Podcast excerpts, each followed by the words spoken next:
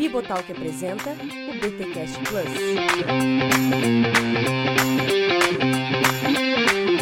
Muito bem, muito bem, muito bem. Começa mais um BTcast Plus, o de número 6. Eu sou Rodrigo Bibo e teólogo de internet. Ouve-nos, ouviu-nos, ouviu-nais. Não sei falar bonito agora. Ouve-nos. Ouve-nos. Como é que seria? Ouve-nos. Eu acho que Ouve-nos. tem que ver esse imperativo aí.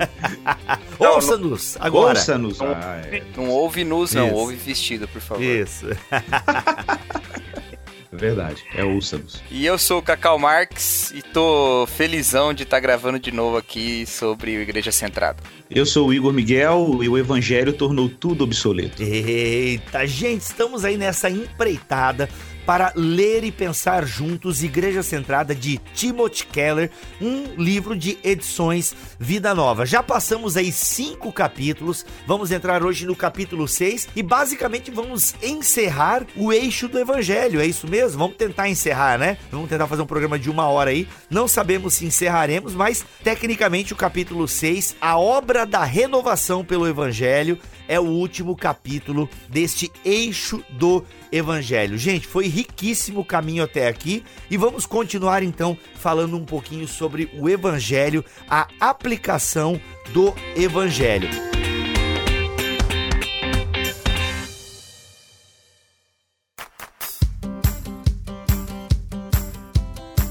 Gente, nós falamos já sobre o evangelho, sobre os efeitos do evangelho, sobre essa renovação, né? Falamos um pouquinho sobre avivamento, né? Ou seja, é, essas coisas que o evangelho causa. Falamos sobre santificação. E aí o Keller começa agora, nessa segunda parte da renovação pelo evangelho, é, trazer um, questões mais práticas sobre a demonstração é, do evangelho. Inclusive, ele fala de dois tipos de oração que eu achei interessante aqui. Não sei se vocês gostaram. É claro que vocês gostaram.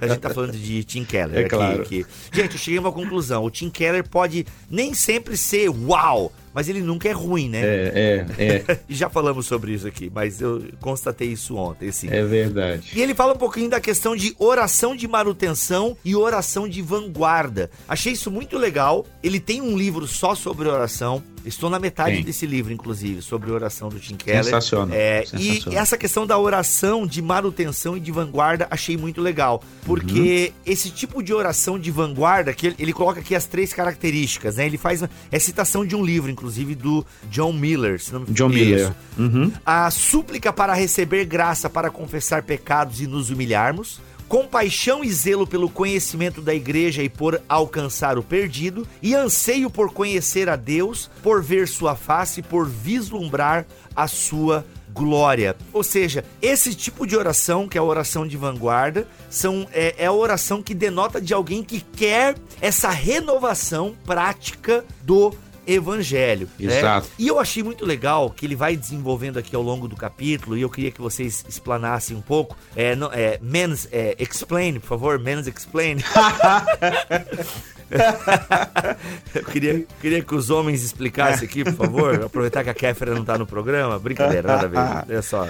É que a gente tá gravando quando aconteceu recentemente essa parada, tá? Agora, É. já em 2019, isso nem faz sentido, eu acho mais. É. Mas olha só, essa questão de que, pra mim, o Keller aqui, ele, ele é certeiro e cutuca muitos teólogos de internet, inclusive cutuca o Bibo do passado. Vou ler até esse parágrafo aqui pra vocês.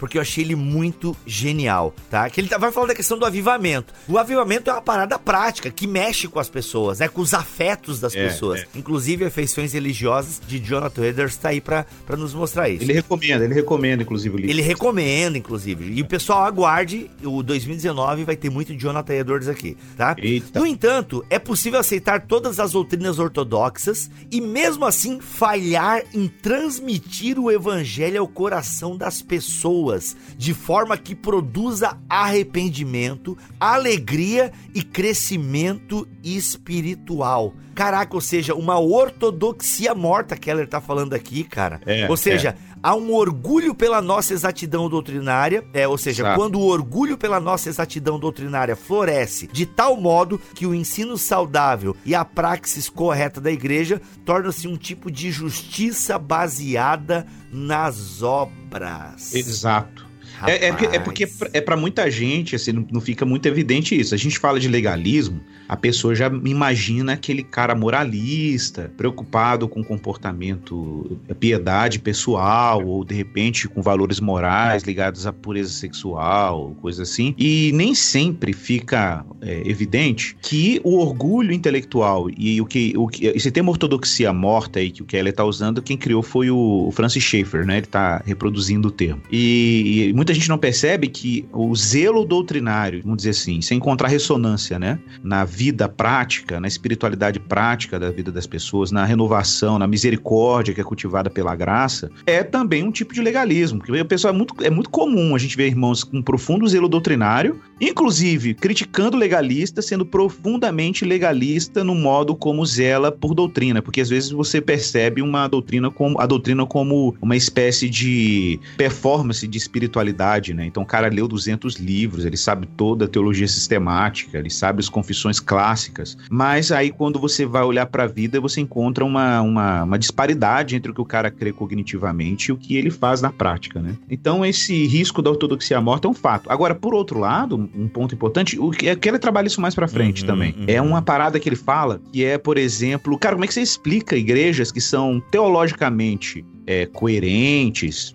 zelosas, você encontra inclusive é, muito, muito programas educacionais de teologia assim bem fortes, mas são igrejas que são assim quase que sectárias. Elas não têm mínima preocupação com, com, perdido, não tem um envolvimento com as pessoas da comunidade, não tem uma preocupação missionária, não existe um movimento de oração para a salvação daqueles que, que as pessoas da igreja têm contato, né? E, e é uma contradição, né? Porque na verdade o evangelho é, bem ensinado e vamos dizer assim, e um evangelho que renova a igreja, ele produz esses Uhum. efeitos que a gente vai descrevendo aí no que o Kelly vai descrevendo aí no, no Uhum. texto, né? É tipo assim, quando acon- não tem um batismo de, de gente nova, né? Os únicos batismos que tem são de crianças ou do filho dos crentes, que Exato. digamos, né? Seja Credo Batista ou Pedro É. Batista, tá aqui o É, filho. exato, e cara, é, eu fiquei assim impressionado com essa declaração do Keller, tipo, é porque realmente ele organizou ideias que já estavam na minha cabeça. né? Geralmente a gente curte muito um autor também quando ele organiza a bagunça mental tua.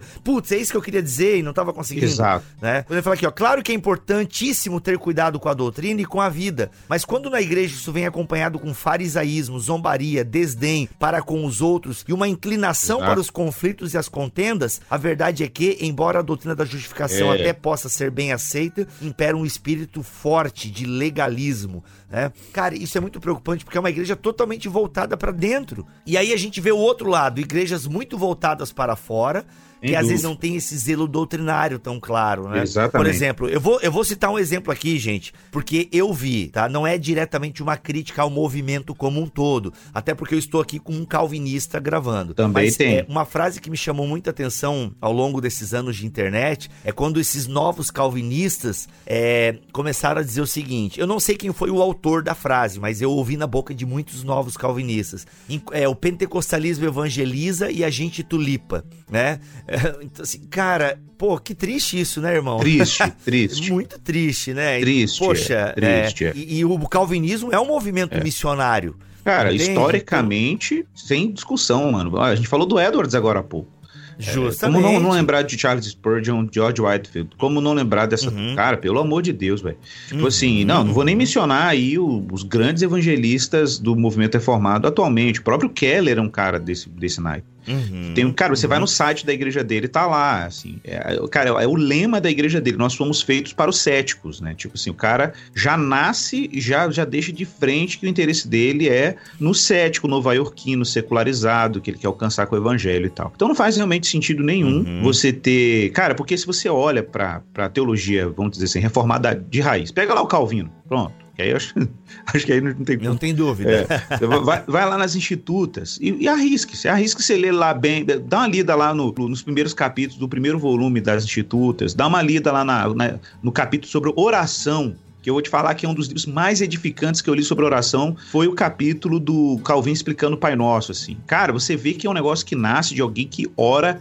muito, cara. Uhum, de gente que sabe o que tá falando quando fala de oração, entendeu? Que tem a experiência da vida de oração. Então, o que eu acho curioso, você vai ver Lutero, a mesma coisa, cara. Tipo assim, você olha para esses teólogos clássicos da reforma, você vê que a teologia dos caras, ela é forjada numa profunda conexão com Deus, cara. Uma devoção, assim, muito fervorosa. E, e- e a teologia é boa porque ela emerge desse contexto. Não é, é o contrário do que muita gente pensa. Tipo assim, o cara quer ir pra teologia com intelecto, mas não quer ir com a mesma devoção dos teólogos que eles leem, entendeu? Uhum, uhum. Parece assim um rigor intelectual, mas sem, sem paixão, cara, sem fervor, cara. Teologia boa tem que ser feita de joelhos, cara, não tem Uhum, jeito. Eu acho uhum. que Muito bom.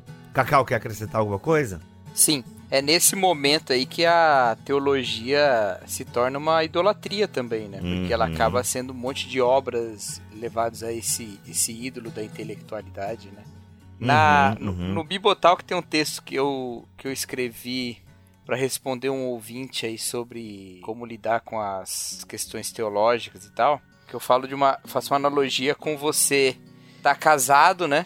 E aí você mexendo nas coisas de casa e tal, você descobre uma caixa lá com um monte de, de objetos e memórias da sua esposa. E aí você acha aquilo incrível e você começa a ler você começa a ler cartas antigas, e você começa a ver fotos antigas, e o boletim de quando ela era do ensino fundamental. E quanto mais você vai vendo essas coisas, mais você vai se apaixonando por ela, vai ficando feliz e tal. Só que, depois de um mês, você nem lembra mais que tá casado, a esposa tá no canto, e você só quer aquela caixa. e fica vendo a caixa, fica fissurado na caixa e esquece que a esposa tá viva ali. O cara que é o teólogo, que só entra na teologia e não ora, não busca Deus, é como esse cara, que se enfiou na caixa de memória sobre a esposa, mas esquece que ela tá viva do lado, né? Se enfia na, na- nos textos sobre Deus, mas esquece de Deus Perfeito. mesmo, né? Então é um, é um perigo Uhum, aí. uhum. Muito bom. Muitos ministérios gastam mais tempo defendendo a fé do que a propagando. E contrapartida, ele também critica a galera carismática, Ah. né? Ou investem energia e tempo desproporcionais em questões como profecia e dons espirituais, ou criação e evolução. É, determinada igreja talvez se encante. Ou seja, igreja centrada. Galera, se o evangelho não for o centro, nós temos complicações seríssimas. E até você citaste aí, Igor, o Whitfield, o Edwards, são pessoas que fazem parte de movimentos de avivamento cuja característica deles é um ensinamento, né? É uma boa teologia, só que uma boa teologia que realmente sacudia a galera, né? Exato, mano, exato. Uhum. Cara, eu acho, eu acho assim, a gente. eu- bom, eu vim de contexto mais pentecostal, eu me considero um cara carismático, né? Continuista e tudo. Mas, e a nossa igreja tem essa identidade. Mas é. Então a gente tem pontos de contato bem interessantes com, com o pentecostalismo em algum nível, né? Mas eu me lembro que quando eu era de um contexto pentecostal, é, estritamente falando, assim, eu me lembro que uma das tensões clássicas, e eu não subestimo porque minha, meu, meu encontro com a fé cristã, mesmo tendo crescido praticamente com uma mãe cristã me levando à igreja, foi com meus 16, 17 anos, foi, foi num contexto de oração no monte e tal. E eu me lembro que, assim, que a primeira experiência que eu tive após perceber que eu era pecador e que Cristo era o meu Senhor, ainda que não tivesse uma careza do que era graça, justificação, mas eu percebi nitidamente o poder do Espírito me dando disposição para vencer o pecado e amar a Deus, né? Que foi uma coisa muito evidente, assim. No... Cara, eu me lembro que foi uma coisa muito louca, que eu parei.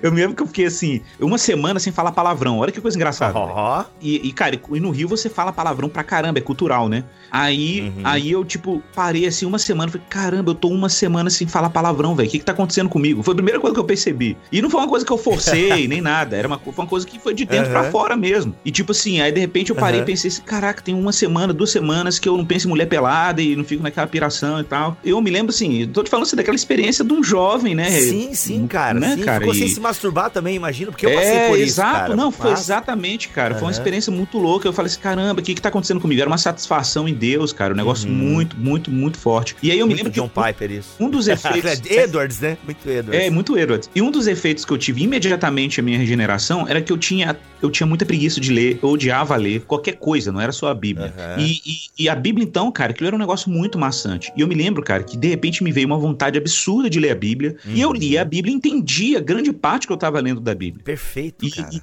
cara, e aquilo me deu uma vontade de ler a Bíblia como se estivesse lendo assim, cara, se eu estivesse, sei lá, vendo vídeo no YouTube bacana, essa série da Uhum, Netflix, saca? Assim, isso. eu ia madrugada dentro lendo a Bíblia. Maratonando Breaking Bad, mano, assim. É isso aí. E aí minha mãe falando assim, meu filho, minha mãe que era crente, hein? Meu filho, vai devagar. Minha mãe estava com medo de ficar fanático, de tanto que eu fui de um polo pro outro, assim.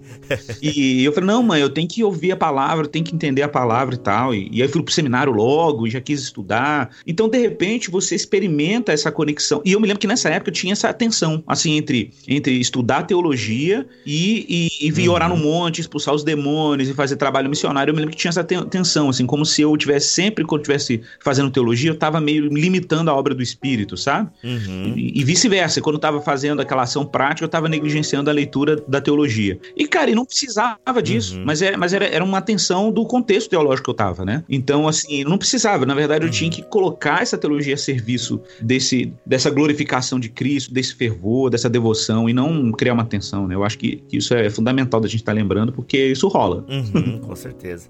Acho que é legal ter essa experiência de conversão. Ah, muitas pessoas falam, ah, eu nasci na igreja e tal. É, mas, cara, você não tem um momento assim que deu uma virada na chave, sabe? Eu acho que a pessoa é importante ter, sabe? É importante ter. E vou dizer aqui, não é o assunto, mas eu vou dizer. Às vezes até o apelo, tem muita gente que despreza o apelo, ah, porque esse negócio de apelo é coisa avivalista, de Charles Finney, não sei o que, não sei o que lá. Cara, assim, ó, eu, eu sou fruto de apelo, assim. Tem muita coisa que. É, claro, tem, tem apelo que é apelativo. Eu não tô discutindo isso, tá, gente? Tem apelo que é apelativo. Até porque, homileticamente falando, não sei se alguém já deu aula de homilética aqui, mas toda pregação tem que ter um apelo, né? Não precisa ser um apelo formal, vem à frente agora, você que quer isso. Mas toda pregação, se eu lembro das minhas aulas de homilética, ela é, tem um apelo ao arrependimento. Tem um apelo, ela tem, tem um apelo. A pregação leva você a pensar e a repensar alguma coisa e a tomar uma nova atitude.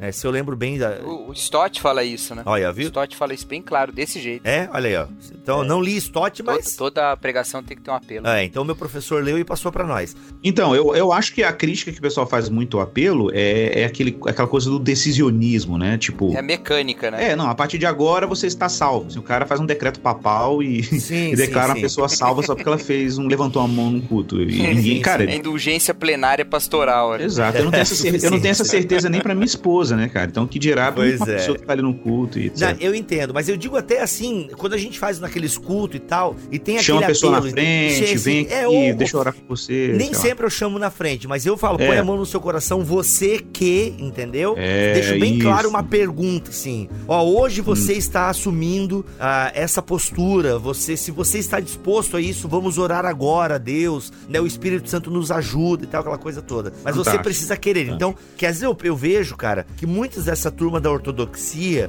é, eles não apelam às vontades, cara. E acho que é muito legal, né? A, a, o Brasil tá recebendo o Smith agora, entende? Que ele fala muito da questão da vontade. Oh, demais, Entendeu? Demais, então, assim, eu acho que às vezes fica um apelo muito racional. Então, o cara entendeu a justificação, o cara cita Calvino, o cara cita o fulano e o ciclano e tal, e dá uma definição exata do que é a justificação. Mas, mano, parece que as emoções dele não foram afetadas. E tem o contraponto. Eu vi anteontem um videozinho no Instagram, galera, alguém dos meus seguidores comentou e o vídeo acabou aparecendo na minha timeline. Um cara cabeludo, eu não sei como é que é o nome dele, é Gregório, Gregório alguma coisa. Ele é cabeludo, assim. Eu sei quem é ele, eu sei quem é ele. É, e ele falou, não, uhum. porque... Ele é do movimento, é do movimento do base. Ah, é? Poxa vida, ele falou é. uma coisa que eu achei... Mas ele já morreu, esse cara já morreu. Sério? Meu Deus, mas a galera comentava, é. parecia que ele tava vivo, só se o pessoal fala dos vídeos dele, então. É, é o Gregório, Gregório, Gregório McNuke, McNuke, um negócio assim sobre... É, é, ele, ele já morreu. Morreu tem acho que uns dois Caraca, anos, cara. Morreu jovem. Louco. Pô, é. falar agora do cara que morreu, eu me sinto até meio mal agora. Mas enfim, eu vi o vídeo ontem e achava que ele tava vivo. E ele fala: ah, você quer os pregadores é. intelectuais? Fiquem com eles. E tal, você vai se tornar como eles, que não tem, que não tem coração e não sei o que. Pô, o cara faz uma crítica à intelectualidade da fé poxa, achei um pouco complicada, porque né, não adianta só ser chapadão no espírito, entendeu, cara? Eu até coloquei isso semana passada aí, sabe? Tem uma geração que é chapada é. no espírito e tapada na mente. e tem outra turma que é envaidecida intelectualmente, é, entendeu? É. Então, poxa, como a gente precisa de, de ser uma igreja centrada, sabe? Então, não dá para ser só emoção, coração, e por isso aqueles apelos emocionais com tecladinho. Eu vou te dizer, irmão, o tecladinho ajuda, né? O tecladinho ajuda. Mas quando depende do tecladinho, tá é. complicado. É complicado, É entendeu? A pregação inteira embalada por aquelas melodias, não dá, não dá, não, não dá para ser só isso, entende? Eu não sei se eu já citei aqui, mas eu, eu gosto de um trecho que eu achei das Institutas, no, no livro terceiro do Calvino, lá do- das Institutas da Religião Cristã, que foi um trecho que, assim, eu falei, meu Deus, isso aqui, cara, todo calvinista tinha que ter uma placa dentro de casa, até o não calvinista, obviamente, porque isso aqui é É de precioso. valor Uhum. universal pro cristianismo. É. Olha só isso aqui, cara. Ele diz assim: pois este evangelho, este, o evangelho, né, não é doutrina de língua, mas de vida. E não se aprende unicamente com o intelecto e a memória como as outras disciplinas, mas quando recebida, possui afinal toda a alma e encontra sede e receptáculo no mais profundo do coração. Concedemos prioridade à doutrina em que se apoia a nossa fé, visto que dela advém nossa salvação. Entretanto, é necessário que a doutrina penetre em nosso peito e chegue a nossos costumes e de tal modo nos transforme que não nos seja infrutífera. Evangelho cuja eficácia deveria penetrar nos afetos mais íntimos do coração, cem vezes mais do que as frias advertências dos filósofos, e assentar-se na alma e afetar o homem em sua totalidade. Por isso que eu falei assim, que tipo, esses teólogos é, históricos, cara, eles tinham uma, a piedade como cadinho, né, que a gente fala, né, como o contexto de onde emergia a teologia deles. A gente fica assim babando na teologia dos caras e fala, pô, o cara era muito competente, fazia boas análises e tal. Cara, não era isso. Era tipo assim, tinha um pano de fundo, era que era um coração que acendeu com a graça do evangelho. E é a partir desse amor renovado por Cristo que a pessoa produzia teologia. Não é um movimento analítico, entendeu? É, e não era isso, era uma outra Não, coisa. para, para. Cara, Pessoal, ô Tuller, sobe música de reflexão agora. Sobe música de reflexão. porque, mano, Ó, livro terceiro, capítulo 6, parágrafo 4 das meu irmão, institutas aí do, que, do que João é Calvino. isso, irmão? Que, que, o cara, o cara resumiu né? aí, irmão.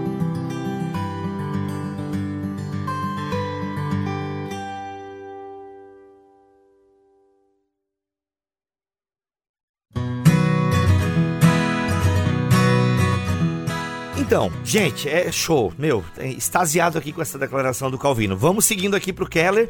Ele faz então a grande pergunta desse capítulo: Como levamos as pessoas a entender o evangelho de forma que vejam seu poder e suas implicações? E aí ele vai dar cinco dicas. Meu, cinco dicas é bem americano, né? Cinco passos agora para você revolucionar a sua igreja. Ou seja, ele vai dar aqui cinco passos para a gente fazer o evangelho ser entendido e aplicado na comunidade. Bem, o primeiro lugar, a igreja recupera o evangelho por meio da pregação. Meu amigo, púlpito forte é fundamental. Fundamental. Fundamental. A gente subestima muito o púlpito, cara. Subestima muito o púlpito, assim. O púlpito, cara, o púlpito. Eu, cara, fui aprender isso com o Karl Barth, né? Ele tem um livro sobre pregação e ele fala muito sobre o. o- ele- cara, é muito legal, porque ele dá dicas muito práticas, assim, sobre o que seria uma pregação cristã. Ele, por exemplo, até sugere, assim, que a gente evite fazer introduções no, no esboço e evite fazer a conclusão no esboço, deixar só a estrutura do meio para você ir pro púlpito vulnerável, porque você, para você, por causa do elemento profético da pregação. Eita, Então.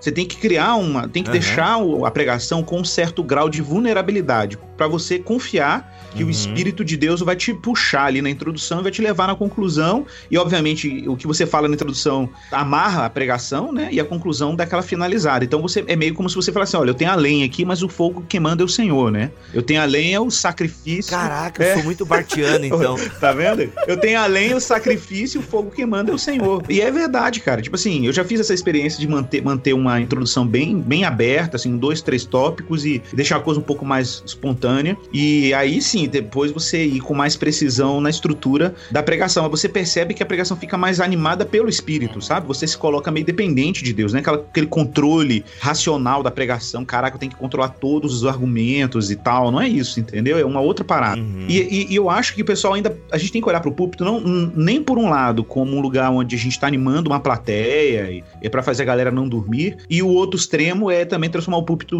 assim, tipo, num aulão, né? Num aulão. Eu acho que tem, uma- Uhum. tem um caminho intermediário aí e que, que tá- tem a ver com essa, esse lance da pregação como profecia. como E nisso aí eu acho que continuistas e sensacionistas concordam, né? Que a pregação, ela tem. Ele, ele, é- a pregação é profética, Uhum. né? É a profecia Uhum. né? Então, assim, cara, a gente, eu acho que o púlpito tem esse poder, cara, de atingir os corações. Cara, quantas pessoas vão ao nosso gabinete pastoral depois de, de sermões, né? Uhum. E as pessoas são afetadas, atingidas e de repente procuram e você só refina aquilo no, gabinete, né? Uhum. É, nós falamos um pouco sobre isso, não sei se você lembra, Bibo, no, no, no BTcast lá com o Jonas sobre o pastor como teólogo público do Van Hooser. Nossa, fantástico esse episódio. Fantástico. A gente falou que, né, que a gente falou que o púlpito, o gabinete pastoral é a extensão do púlpito, né? Uhum, e uhum. é isso, é isso mesmo, cara, porque se o púlpito é um púlpito que renova as pessoas no evangelho, cara, eu não, e a gente não pode ter pudor para repetir. Foi a frase da abertura aí que eu falei, o evangelho tornou obsoleta todas as coisas. É porque não existe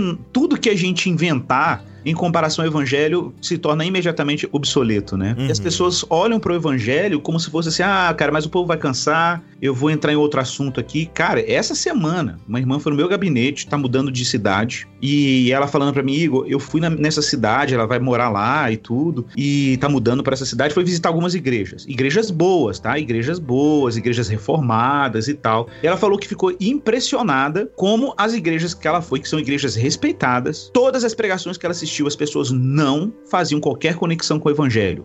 Ou é assim, ah, hoje Vou te ensinar aqui como é que a sua semana vai ficar mais fácil, ah, como é que você lida com seus problemas, mas não é assim como você lida com seus problemas à luz da realidade do que Cristo fez na cruz e do que ele realizou, uhum. tipo, tem implicações existenciais sérias. Não, é tipo assim, pega o livro de Provérbios ali, um versículo isolado, Jesus quando aparece, aparece como modelo, uhum. né? Um modelo e nunca como a, a solução profunda para todos os problemas humanos na sua raiz, uhum. né? E, e sempre parece aquele modelo moral ou um modelo, sei lá, comportamental, né? E tudo, de intelectual, uhum. mas nunca como ele, ele é a fonte, ele é o negócio.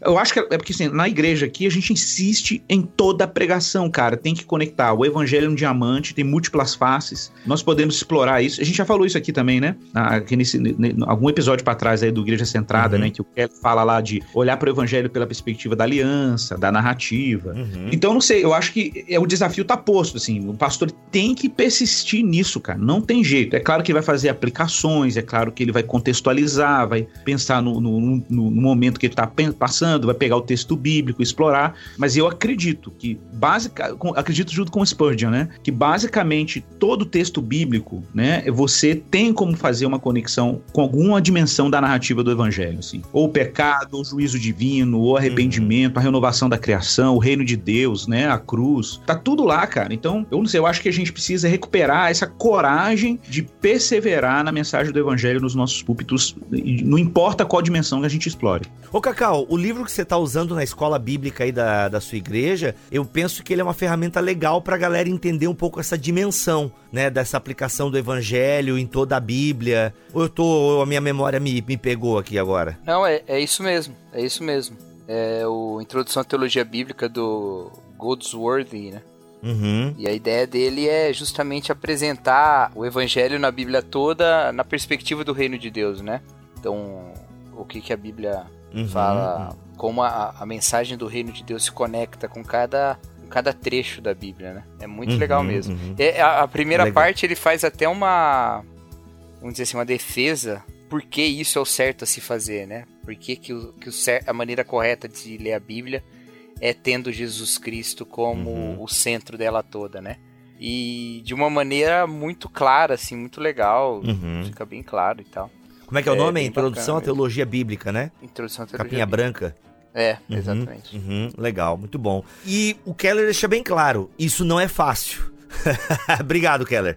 Muito obrigado por deixar claro que isso não é uma tarefa fácil, né?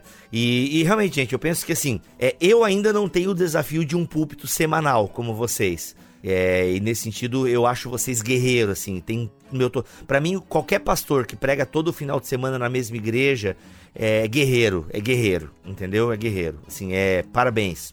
De verdade, palmas sinceras aqui do meu coração. Porque fazer o que eu faço é, tem a sua dificuldade também, mas meu irmão, eu, eu posso repetir sermão entende? Eu posso repetir sermão. Como diz o Hernandes Dias Lopes, é, um sermão para ficar bom tem que ser pregado, sei lá, pela 14 quarta vez, né? Alguém falou que ele falou isso. Não sei se ele falou, mas é, eu sei que ele prepara um sermão e ele prega várias vezes o mesmo sermão aí ao longo do Brasil, né? Ao longo do ano e tal. Então, realmente, é mais fácil. Tem as suas dificuldades? Tem, mas é mais fácil. Agora, meu irmão, toda semana, velho, parabéns. Então, assim, e mas você escolheu isso. Você, pastor que tá nos ouvindo, você líder, você escolheu isso ou foi escolhido, as duas coisas ao mesmo tempo. Então, um o desafio está aí lançado.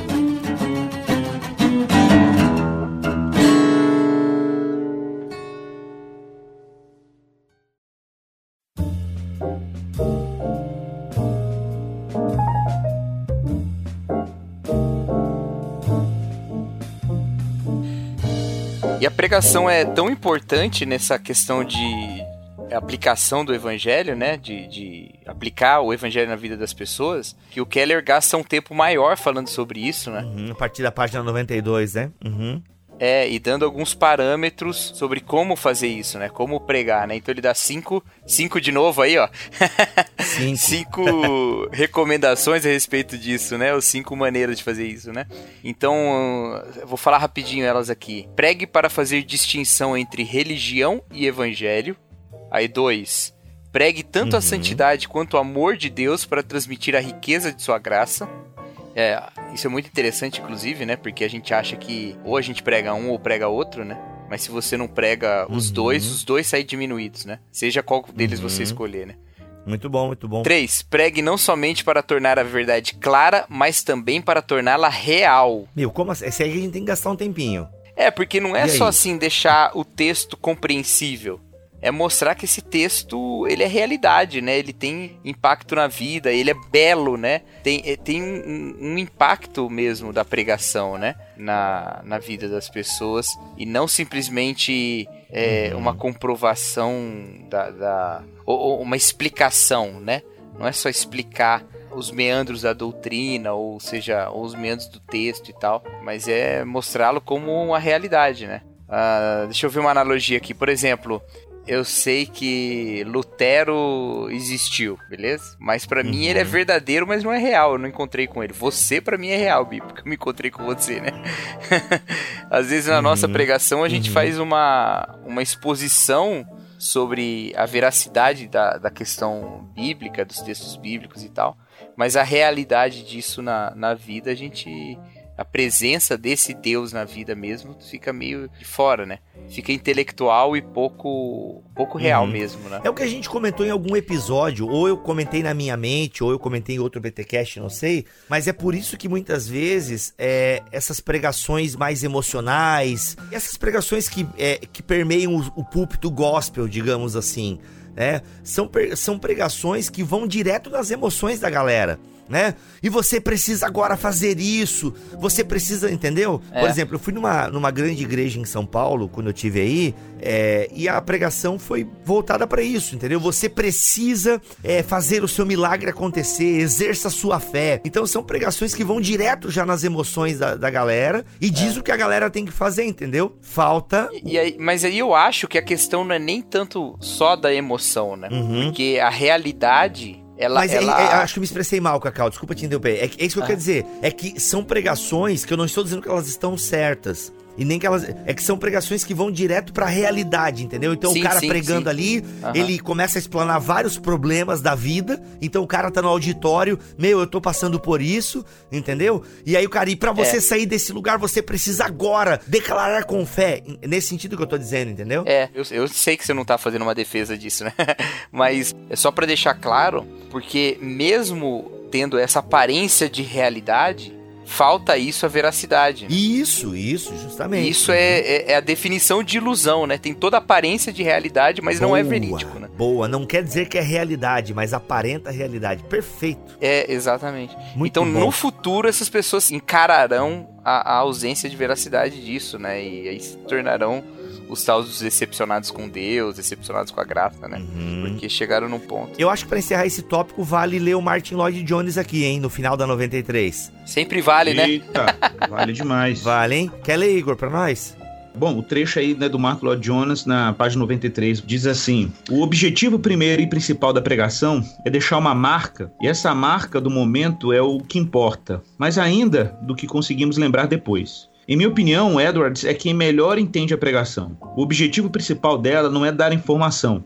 E enquanto os ouvintes fazem anotações, talvez estejam perdendo o impacto do espírito. Como pregadores, não podemos nos esquecer disso. Não somos apenas transmissores de informação. Devemos mandar nosso povo ler certos livros e neles absorver informações. A função da pregação é dar vida a tal conhecimento. E ele, bom, ele vai reforçar isso um pouco mais pra frente também, mas é o que, eu- que eu acho que o, que o fazendo uma síntese do que o Bibo falou e, e do, do Cacau, desculpe a ousadia, mas eu acho que, que a gente, né, eu acho que isso, é- isso é um negócio tão legal, cara, porque, por exemplo, eu costumo dizer que o pastor consegue pregar. Cara, eu sei que isso é meio clichê, mas é um fato, assim. Tipo, a gente prega muito melhor quando a gente lida com pessoas, cara. Quando a gente lida com gente, assim, você conviver com pessoas reais, sabe? Tipo, cara, tipo, vou dar um exemplo. Ontem eu tava no, no centro aqui da minha cidade, uhum. que a gente tá para plantar igreja, e aí quando eu parei meu carro, veio um cara pedir dinheiro, normal, isso acontece em cidades, e aí ele, ah, eu preciso de dinheiro para comprar comida e tal, você me dá um trocado aí, eu falei, ó, oh, cara, pô, vou, te dou sim, mas vem cá, de onde você é? Aí comecei a puxar assunto, meu filho Meu filho tava comigo, ficou olhando assim. E a gente começou a conversar, cara. O cara contou a história da vida dele, que ele veio de Ilhéus, que a, que a mulher expulsou ele de casa por causa do álcool. E aí ele falou que, cara, mas o que, que você faz? Eu falei, eu pinto. Pô, que eu tô precisando de um cara pintar uma parede lá em casa e tal. Aí, aí começa aquela conversa. Eu falei, cara, e, cara, como é, que, como é que é Deus na sua vida? Você acredita em Deus e tal? E a gente vai se conectando, vai ouvindo aquela história. E aí, cara, eu, eu, fico, eu acho extremamente estranho, e eu acho que pastores precisam tomar esse cuidado. Por exemplo, a gente fala assim, né? A gente, ah, eu tenho tanta dificuldade com gabinete, de sentar e ouvir uma pessoa contar a história normal da vida, né? Então a pessoa, sei lá, você vai atendendo a senhora da igreja, falando da vizinha dela que bota a música alta, e aí você tem que estar tá ali ouvindo aquilo. Falo, meu Deus, tem tanta coisa importante para resolver na minha vida, vou ficar ouvindo uma velhinha falando do, do cachorro da vizinha que ela brigou com o síndico e não sei o quê. Cara, mas pensa, pensa que, que na verdade isso é um estudo. Pensa assim, pensa que você está estudando o ser humano, cara. Naquele momento você tem que é, é, aproveitar aquela oportunidade para lidar com gente normal. E você vai ouvir uhum. pessoas normais falando da vida normal. E, e, por mais que aquilo possa parecer assim, pueril, na verdade são as questões reais com que as pessoas lidam todos os dias, cara. E, e, e aí eu te falo, cara, por quê? Aí depois você tem que fazer uma outra pergunta. Mas por que, que essa senhora tá tão intolerante? Por que, que essa Aí você começa a tangenciar a queda, começa a tangenciar o cinismo, começa a tangenciar os temas que o evangelho tem muita coisa a dizer, né? E toca no, na questão da ingratidão, toca. Aí você tem que começar a, a elencar os temas que são da vida real e que o evangelho tem respostas para esses temas, né? Então eu percebo assim que às vezes a nossa pregação ela fica árida, porque você está falando ali de justificação pela fé, mas você não está respondendo aquela senhora que você ouviu ela no gabinete naquela semana e como a justificação, por exemplo, trata o orgulho dela em relação aos vizinhos, né? O amor de Paulo para levar o evangelho que justifica pecadores a todo tipo de gente, inclusive gente que a cultura dele dizia que ele não podia conviver, os gentios, por exemplo, os pagãos, né? Mostra como que a misericórdia de Cristo alcança inclusive aqueles que nós não toleramos mais mais, aqueles que nos aborrecem, né? Então, tipo, cara, de repente você faz um link, parece bobeira, mas você faz um link com a realidade das pessoas. O problema é que nós lemos teologia quando lemos, mas lemos pouco a vida das pessoas, cara. E onde que você lê a vida das pessoas? Não convive com elas, não tem opção. É visitando, é, é tomando um café junto, é andando na rua, sentar no cabeleireiro lá no barbeiro, na barbearia ouvir lá, né? O Bibo vai no cabeleireiro, eu vou na barbearia. É o pai. E aí, o meu cabeleireiro é barbeiro também, pô. E aí você vai, escuta ali, cara, o cara fala de coisas triviais e tal. Cara, e é nesses ambientes que a gente consegue fazer esse tipo de trabalho aí, né, cara? De, uhum. de tornar a verdade clara e real, né? Ela tem que tocar na realidade das pessoas. Eu acho que essa é uma experiência que ajuda muito. Oh, uma dúvida minha aqui. Uh, vocês que atendem gabinete e pregação com bem mais frequência do que eu. Até porque eu não tenho gabinete ainda. Mas olha só. Como é que vocês lidam com isso? Você é, tá ali, bem o que o Igor acabou de fazer, você atendeu pessoas ao longo da semana. Como é que fica a transposição disso pro púlpito sem a pessoa, tipo, ô, oh, pô, mas o cara tá citando isso e eu, pô, mas eu contei ah, pro cara. Claro ótimo. que você não cita nome da pessoa, né? Inclusive, eu conversei com o irmão Joãozinho aqui. Pois é, o irmão Joãozinho anda olhando pra bunda das irmãs, né? Gente, isso é complicado, né? Eu sei que você não vai fazer isso, mas tipo, como lidar com isso? Você recebe uma informação? Não, eu, eu, eu, eu, já, eu já, já fiz isso algumas vezes no púlpito, de falar assim, olha, gente, eu, claro que eu não vou citar, assim, eu atendi um irmão no gabinete, eu não falo isso nunca. Isso é uma questão de... Cara, ah, você faz... Não, você... se você fizesse uhum. no púlpito, você quebrou um princípio básico do gabinete, que é o princípio da confiança, cara. Acabou o seu ministério uhum. pastoral aí mesmo. É, isso aí, para uhum. mim, é muito uhum. sério. Porque, cara, o, a pessoa tem que se sentir num ambiente seguro, um ambiente de confissão, um ambiente de tratamento de pecados e tudo, né? Então é um ambiente que é necessário. Mas, por exemplo, eu, eu, eu, o que eu falo, já falei algumas vezes em púlpito, é assim: olha, pessoal, seguinte, eu vou começar a pregação aqui e eu tô dando recado mesmo, tá? Eu falo assim, tô dando recado mesmo. Eu tô dando recado mesmo, cara. O recado é o evangelho. O evangelho vai atingir o pecador, vai atingir o. E esse recado é para mim, é para você, é para todo mundo. E eventualmente a gente lida com esses problemas. O que eu não vou fazer assim, estou atendendo uma pessoa que. Eu falei assim, não A gente atende pessoas com problemas Aham, parecidos, entendi. seres humanos são assim. Pode coincidir. O bom de ter séries expositivas é que, por exemplo, na nossa igreja, as séries são definidas, é, são definidas previamente num calendário, com textos já definidos. Isso já evita muito a manipulação, porque você tem que lidar com o texto. Você tem que lidar com o texto. Agora, é claro que tem aquele Uhum. momento da aplicação, que Uhum. eventualmente pode tangenciar problemas que a gente trata no gabinete. Mas aí, é- aí não tem jeito, a gente trata todo tipo de problema no gabinete, né? De, de sexual a moral, teológico, então não tem jeito. Pode coincidir de ser daquela semana, a pessoa que a gente Uhum. atende pode coincidir, e, e a pessoa vai pegar o recado e é pra ela mesmo. Só que eu não vou falar que é ela, entendeu? Então, então assim, é, ó, ali é o lugar dela ser cuidada também, não é só no Uhum, gabinete, né? Então, vai pegar. Mas, cara, pronto. Mas eu não vou falar assim, ah, tem um irmão aqui que essa semana eu atendi no gabinete. Entendeu? Isso aí não faz sentido. Não faz sentido. Mas. Bom, eu tô falando sem o meu caso, não sei o Cacau, mas. Entendi. Mas, mas esse- essa extensão, né, do, do púlpito e o gabinete, ela é muito mais sutil que isso, viu, Bibo? Não é? Claro que tem esses momentos, né, diretos, né? E aí tem muito também de você saber o tom no qual aquela conversa se deu, né? Muitas vezes você até apresenta como uma questão legítima, né? Ah, assim, porque, porque é isso que acaba acontecendo. Você se envolve Uhum. com o problema das pessoas e elas não estão procurando lá, quando vão no gabinete, um, um psicólogo. Elas estão procurando um pastor. Então elas querem saber o que a palavra de Deus fala. É, eu, eu, a primeira vez que eu fui dar o aconselhamento como pastor da minha igreja, né, já tinha aconselhado outras pessoas e tal na vida cristã, mas como pastor da minha igreja, eu achei que eu tinha naquele momento que ter virado terapeuta, sabe?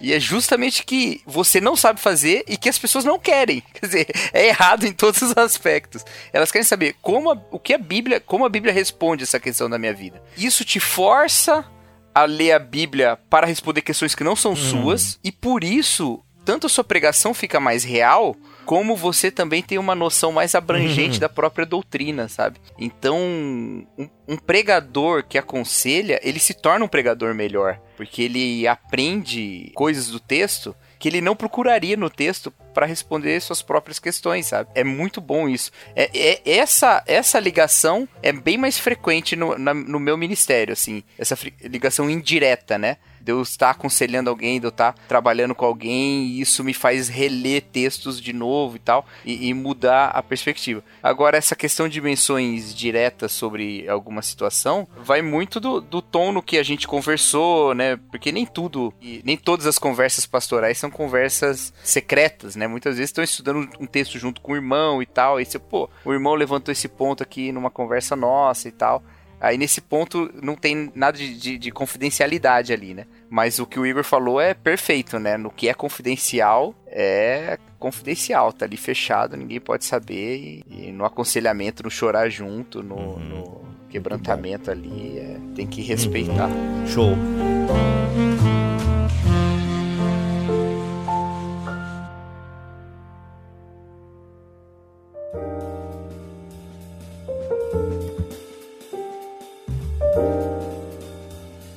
Continuando o ponto, então, o quarto ponto, Cacau, seria pregue a Cristo em cada texto bíblico. Olha aí.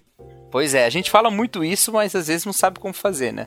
Pois é. O Como Pregar no Antigo Testamento, que o Milho e o Victor Fontana fizeram aqui no Bibotalk ano passado, dá umas pistas, mas realmente é, é um desafio. Eu vou dizer pra vocês que eu prego muito pouco o Antigo Testamento, justamente porque às vezes eu tenho essa dificuldade, assim, com isso, sabe? De, sabe, de você é, é, encontrar Cristo no texto, assim. Então, se vocês que têm mais experiência quiserem nos ajudar, se dá tempo também, eu não sei. Aquele BTcast lá que eles gravaram dá dicas excelentes, cara. É verdade. Então, ó, tá aí, ó. Se você quer aprender um pouco a pregar Cristo em cada texto bíblico, eu penso que aquele podcast lá, como pregar no Antigo Testamento, ele. O podcast não é sobre isso, né? Mas eu acho. Tem um livro do Keller sobre pregação. Alguém de vocês já leu ou não? Eu não. Talvez é eu nesse não. É, livro. esse livro aí que você mencionou antes é do, do Wright, né? Do Christopher Wright. Isso, tem um da, da Mundo Cristão, é. É, é, o Christopher Wright, Uhum. o Christopher Wright é interessante. Mas eu indicaria dois livros que ajudam muito nessa questão do Antigo Testamento e o Evangelho, que é o do Paraíso à Terra Prometida, que é do Richard. Richard. Ah, esqueci o sobrenome dele. Eita. Mas é da editora Cultura Cristã, não, da Shed Publicações, é do Paraíso à Terra Prometida, que é do Desmond Alexander, eu acho que é. E o outro, o outro livro é um livro do. Uh, também esqueci o sobrenome, mas eu lembro do título, que é o livro. Cristo dos Pactos, da editora Cultura Cristã. São dois livros, cara, que me ajudam, me ajudaram muito a olhar para o Antigo hum. Testamento de forma narrativa e perceber as temáticas do Evangelho permeando o Antigo Testamento, né? E, e são ótimas obras para isso, porque, cara, você tem que olhar para o Antigo Testamento uma perspectiva uhum. pactual, e aí você consegue explorar bem as temáticas pactuais, né? uhum. né? E isso tem tudo a ver com a questão. Poxa, você vê no Antigo Testamento Deus querendo habitar, Deus se aliançando, a Deus libertando o povo, os grandes atos salvadores de Deus no Antigo Testamento, né? As epifanias divinas, as aparições, a gente fala são aparições de teofania, mas alguns brincam são é, cristofanias, né? Então você uhum. percebe, por exemplo, o, a, o cumprimento de Cristo no... Cara, eu costumo falar assim que se você olha para as cartas de Paulo e você olha para o Novo Testamento, a linguagem de Jesus, ela é toda amarrada, toda amarrada com, com o Antigo Testamento. Jesus não faz nada sem fazer esse movimento, né? No caminho de Emaús, ele tá com a Bíblia aberta e a Bíblia hebraica, né? Tipo assim, aberto eu falo simbolicamente simbolicamente, porque na verdade está falando de memória, né? E aí ele, ele expondo as escrituras e mostrando para os uhum. discípulos que tudo que tinha dito, sido dito sobre ele estava explicado lá nos profetas, na lei. Então, na verdade, essa retomada da totalidade uhum. das escrituras é, cara, a, a, saga abraâmica carregada de, do evangelho, assim. Nossa, dá para explorar muita coisa ali. Noção de realidade, a questão da terra, Deus ter expulsado o homem, homem tentar novamente querer construir, né, uma descendência na sua força e Deus falar que não, eu que dou pela graça um filho filho e a promessa da semente de Abraão. Nossa, tem muita coisa. Para os profetas, então, um prato uhum. cheio. O profeta Isaías, eu falo que se você lê Lucas junto com Isaías, é uma farra porque João, junto com Isaías, é uma farra. Uhum, né? uhum. E, então acho que assim, tem muito que explorar, sim. A gente tem um universo para trabalhar, com certeza. Muito bom. E nesse BTcast que o Milho e o Vitor gravaram, o Vitor quebra o código Tim Keller, né? Isso, ele dá o código Tim Keller, muito bom. é, você vai ter que ouvir o BTcast 272, como pregar no Antigo Testamento. Vai lá que tá muito bom. Gente, vamos recapitular aqui. A gente está falando sobre cinco pontos para levar as pessoas a entender o evangelho de forma que vejam seu poder e suas implicações. E aí nós paramos no ponto 2, certo? Ou no ponto 1? Um? É. No ponto 1, um, né? Nós paramos no ponto 1 um, e estamos desdobrando esse ponto 1 um com os outros cinco pontos que o Keller apresenta no mesmo capítulo. Ok? E o último ponto, então, que desdobra o ponto 1, um, é, agora uh -huh. ficou claro, né? É pregue ao mesmo tempo a cristãos e a não cristãos. Cara, como assim? É desse jeito. É. Desse jeito que tá aí. Prepare um hum, sermão. É maravilhoso isso. Imagine cara. que você está falando para um público de céticos todas as vezes que você preparar um sermão. Aí você vai me dizer assim, mas Igor, a minha igreja tem um monte de cristão. Não subestime a capacidade que o seu público tem de, um, não ter entendido o evangelho uhum. ainda, mesmo sendo crentes na sua igreja. Uhum. E número dois, a capacidade que, o seu, que os seus uhum. membros têm de não conseguir comunicar o evangelho para as pessoas que, que são incrédulas. Então, quando você prega sempre pensando que você está falando para explicando coisas complexas para um público que não conhece o cristianismo, você produz dois efeitos. Você aprofunda a fé das pessoas da sua igreja, na minha percepção. E a segunda coisa, você equipa os membros da sua igreja uhum. como falar do evangelho para quem não entende né? E, e, isso é possível, isso é possível. Por exemplo, se eu falo lá de Êxodo, uhum. sei lá, parece uma coisa super técnica, né? Eu falar do, de Moisés, sei lá. Vou falar de uma doutrina paulina da justificação. Cara, na verdade, se a gente uhum. for pensar, Paulo tá falando aquilo para a igreja. A maioria dos, das cartas de Paulo, obviamente, foram escritas para a igreja. Mas são questões que a igreja precisa saber para viver nessa realidade e que ela precisa saber para poder comunicar essa realidade. Então, é, isso, isso é um exercício interessantíssimo, cara, pra gente que é pastor, porque você. A gente tem aquela coisa de, ah, vamos fazer o culto evangelístico domingo à noite. Não, todo culto tem que ser evangelístico. Entendeu? Todo culto tem que ser. É, todo culto Boa. tem que ser. Cara, pensa no seu membro. Se o seu membro quando ele tem um amigo não cristão, ele fica incomodado ou desconfortável em levá-lo para sua igreja, tem um problema, cara. Tem um problema. Entendeu? O nosso membro tem que se sentir seguro a levar um colega de trabalho da universidade a qualquer culto. Então, quando o pastor faz um exercício de que ele tem que pregar como se sempre tivesse não cristãos lá, isso vai criando também uma convicção e uma segurança por parte dos membros, por exemplo, em convidar pessoas não cristãs para o ambiente, porque não vai ter surpresa. Não vai ser o dia de lavação de roupa no culto, entendeu? Porque isso não tem, não tem lavação de culto. o púlpito não é lugar de lavação de roupa, né? entendeu? Tipo assim, o púlpito é lugar de anunciar o evangelho e edificar a igreja na realidade uhum. do evangelho. Então, você vai para lá e fala da realidade de Cristo na linguagem que as pessoas vão compreender, evitando evangeliquez, que é o problema maior para mim o evangeliquez, né? Irmãos, vou falar aqui sobre soteriologia, ou então o teologês, né? Então, eu, eu, eu acho que a gente tem que, assim, usar linguagem comum, linguagem clara, usar analogias, uhum. recursos, por exemplo, da, da cultura popular. Eu já, já, eu já citei Avril Lavigne no púlpito, Cazuza, Legião Urbana, sei lá. Então a gente, filmes, séries de Netflix, você pode explorar esses recursos. O Cacau já citou Darth Vader. Aí, não, é, eu já citei, o, já citei lá o Uncle Ben, lá, o, o tio do Peter Parker lá, né? Grandes poderes ah, exigem grandes citar, responsabilidades. Né? Aí é o clássico, né? Como é que você vai pregar Atos 1.8 sem citar o tio Ben? Não tem como pregar Atos 1.8 sem citar o tio Ben. Desse é, jeito, é, velho. bom. Então, assim, eu acho muito que isso, isso, tudo torna a linguagem, a linguagem, vamos dizer assim, bíblica mais acessível. Mas a gente precisa fazer esse exercício, cara, de sempre... Isso uhum. se a gente uhum. quiser uma igreja para fora, né? Porque eu, a gente comentou há pouco, uhum. se a gente quer uma igreja é, é, é, autocentrada, né? E não centrada no evangelho, a gente, a gente vai vai começar a usar linguagem hermética, fechada, uhum. que só vai, vai, atingir só as pessoas do nosso público Muito e tal. Bom, fantástico.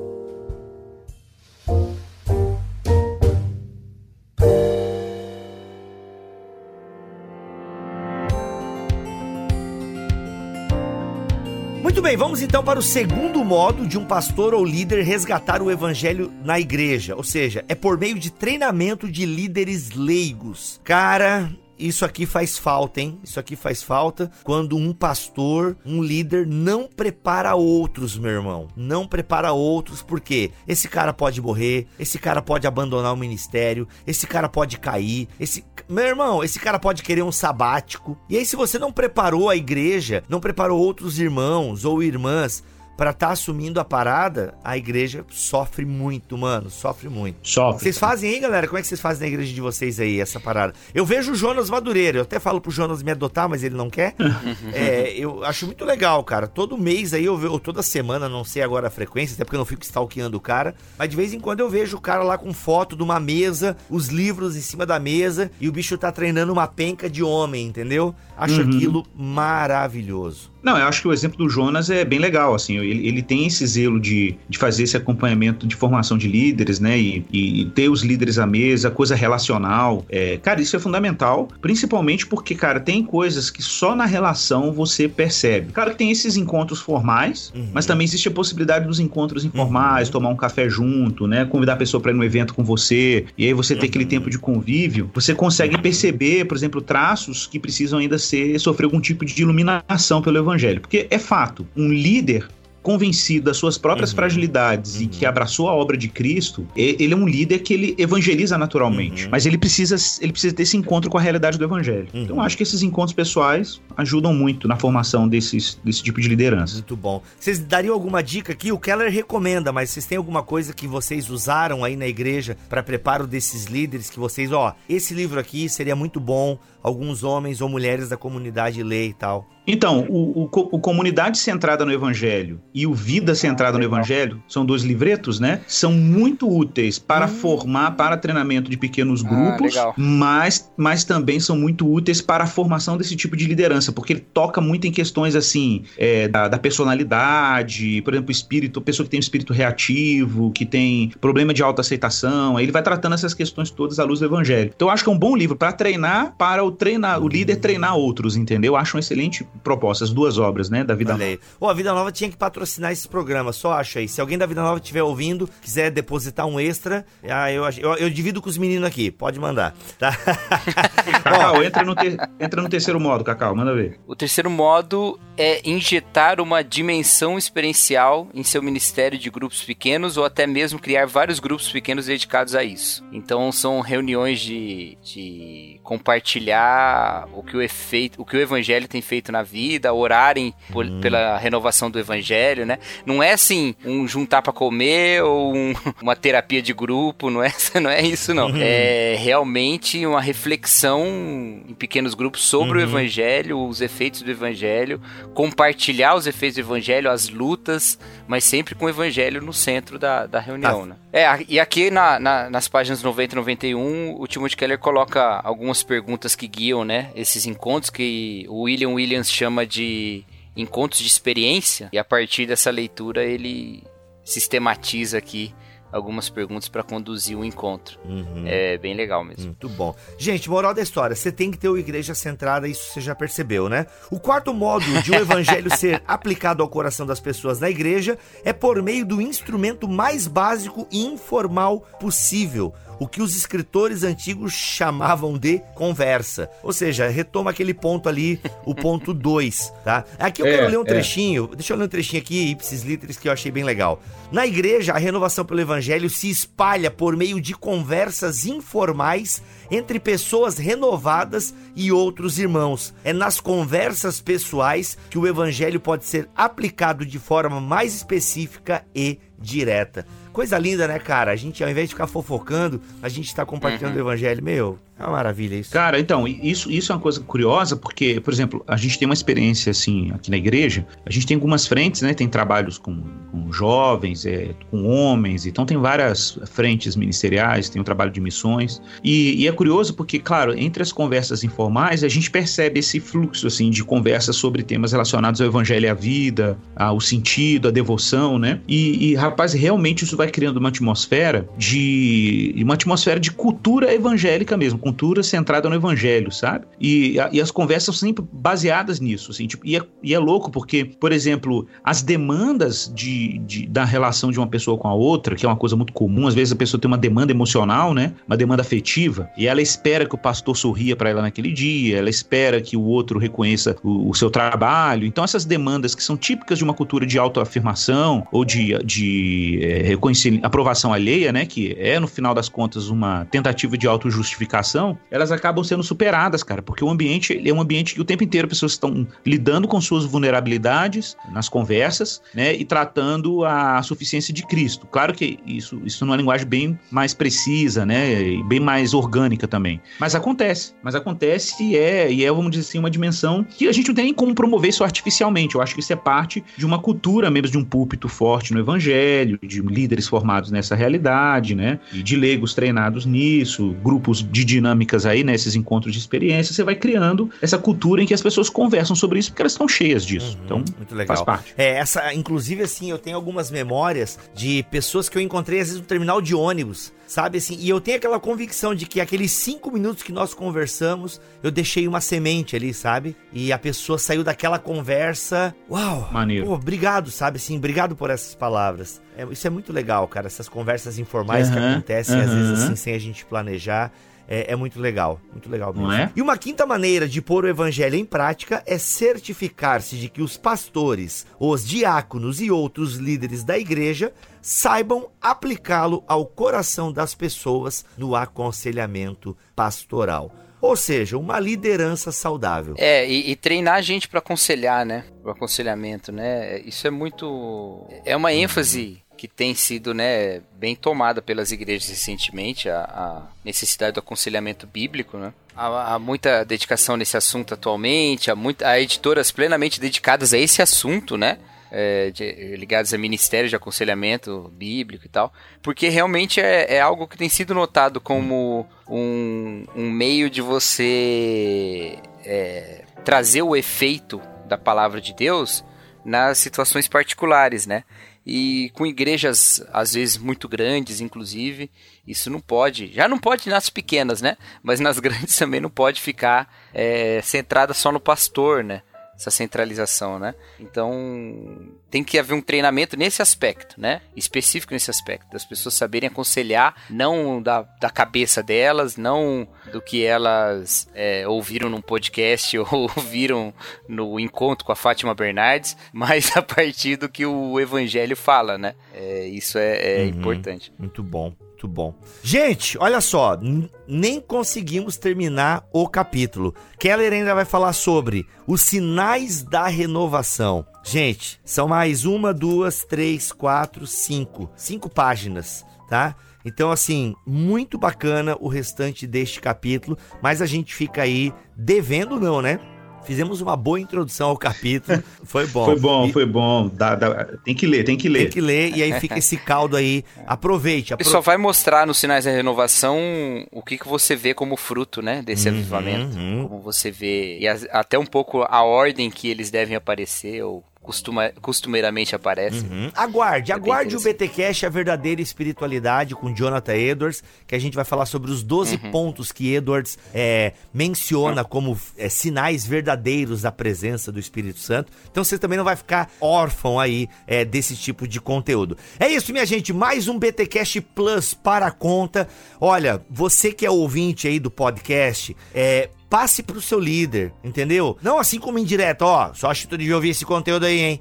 Não, como uma forma de carinho, né? Como assim, poxa, você quer o bem da sua igreja, da sua liderança. Ensine os seus líderes a ouvir podcast. Estamos aí no Spotify, estamos no Deezer. Se ele tem iPhone, estamos lá no ícone de podcast do iPhone. E se não tem nada disso, ins- instala um aplicativo de podcast no celular dele, ensina ele a ouvir podcast, porque o objetivo do BTcast Plus é ajudar a igreja brasileira a amadurecer, a conhecer o evangelho, a propagar o evangelho. Então, nos ajude, tá? Nos ajude, ensine a liderança aí a ouvir podcast, porque eu tenho certeza que eles serão abençoados com o conteúdo que a gente tem produzido aqui. E podemos dizer oficialmente que o BTcast Plus irá continuar? Aê! Vamos continuar com o Keller aqui, né? Vamos continuar com o Keller. Depois a gente vai para outros livros, enfim. Teremos BTcast Plus porque vocês gostaram, porque o Igor Miguel vai poder estar com a gente, porque o Cacau ama a gente e porque os mantenedores continuam firmes e fortes com a gente aqui do Bibotalk. Tá bom? É isso, gente. Eu sou o Rodrigo Bibo, vou ficando por aqui. Teologia é o meu esporte, é o nosso esporte. Cacau Marques, o seu tchau. Tchau, pessoal. Um beijo. Até mais. Igor, dá, no, dá uma palavra final, uma palavra rema, brincadeira. Brincadeira. Ué, que Deus então aí transforme as nossas comunidades de fé e renove a nossa esperança nele, que a gente nunca se canse de ver o evangelho como uma boa nova e que isso seja frutífero em todas, em todas as dimensões ministeriais, vocacionais, missionais das nossas igrejas. Amém. Amém.